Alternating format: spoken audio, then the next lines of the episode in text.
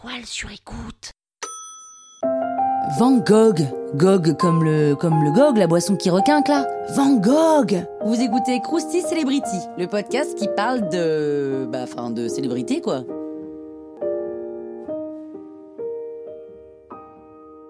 Oh, quand même Van Gogh, ça devrait vous dire quelque chose.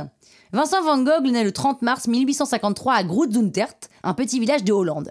Il baigne dans la religion depuis tout petit. En même temps, c'est le fils d'un pasteur protestant. Alors Van Gogh est très agité, il a du mal à se faire des amis, il commence à travailler dans la galerie d'art de son oncle, mais ça le saoule vite de voir l'art traité comme une marchandise et il démissionne pour reprendre des études de théologie. En fait, il rêve de devenir prédicateur, en gros quelqu'un qui enseigne la religion et qui diffuse la bonne parole. Donc il part en mission d'évangélisation en Belgique auprès de mineurs, enfin des gens qui travaillent dans des mines, hein, pas des moins de 18 ans, et il se sent très proche d'eux et veut les aider. Donc il est très très impliqué au point de partir en mission avec eux dans les mines quand même. Son engagement ne plaît pas du tout à son boss et son poste n'est pas renouvelé. Donc il se consacre finalement à la peinture, et là, il a vraiment un style à part, c'est le moins qu'on puisse dire. Il décide de rejoindre son frère à Paris et il rencontre les peintres de l'époque. Toulouse-Lautrec, Picasso, Gauguin. Il s'enrichit de ces nouvelles rencontres et ses tableaux vont prendre de nouvelles couleurs.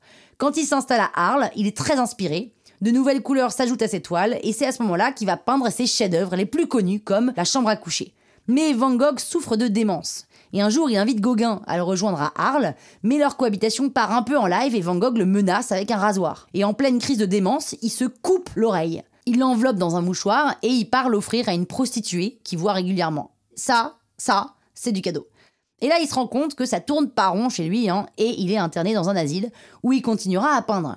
Et il y a quand même une trentaine de personnes à Arles qui signent une pétition pour l'expulser de la ville carrément parce qu'ils l'accusent de troubles à l'ordre public. Pendant un moment de répit, il arrive à peindre autoportrait à l'oreille bandée, mais il finit par quitter Arles pour entrer de plein gré dans un asile à Saint-Rémy-de-Provence. C'est là qu'il réalise La Nuit étoilée, je vous renvoie vers un épisode de Krusty Art.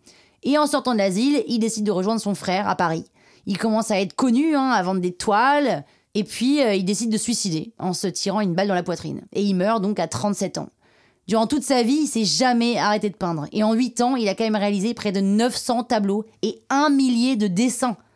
Peut-on quand même m'expliquer pourquoi tous les génies se suicident? Bordel Croustille, hein?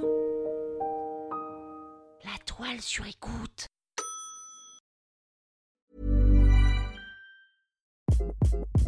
Hi, this is Craig Robinson from Ways to Win, and support for this podcast comes from Invesco QQQ, the official ETF of the NCAA. Invesco QQQ is proud to sponsor this episode and even prouder to provide access to innovation for the last 25 years. Basketball has had innovations over the years too. We're seeing the game played in new ways every day. Learn more at Invesco.com slash QQQ. Let's rethink possibility. Invesco Distributors, Inc.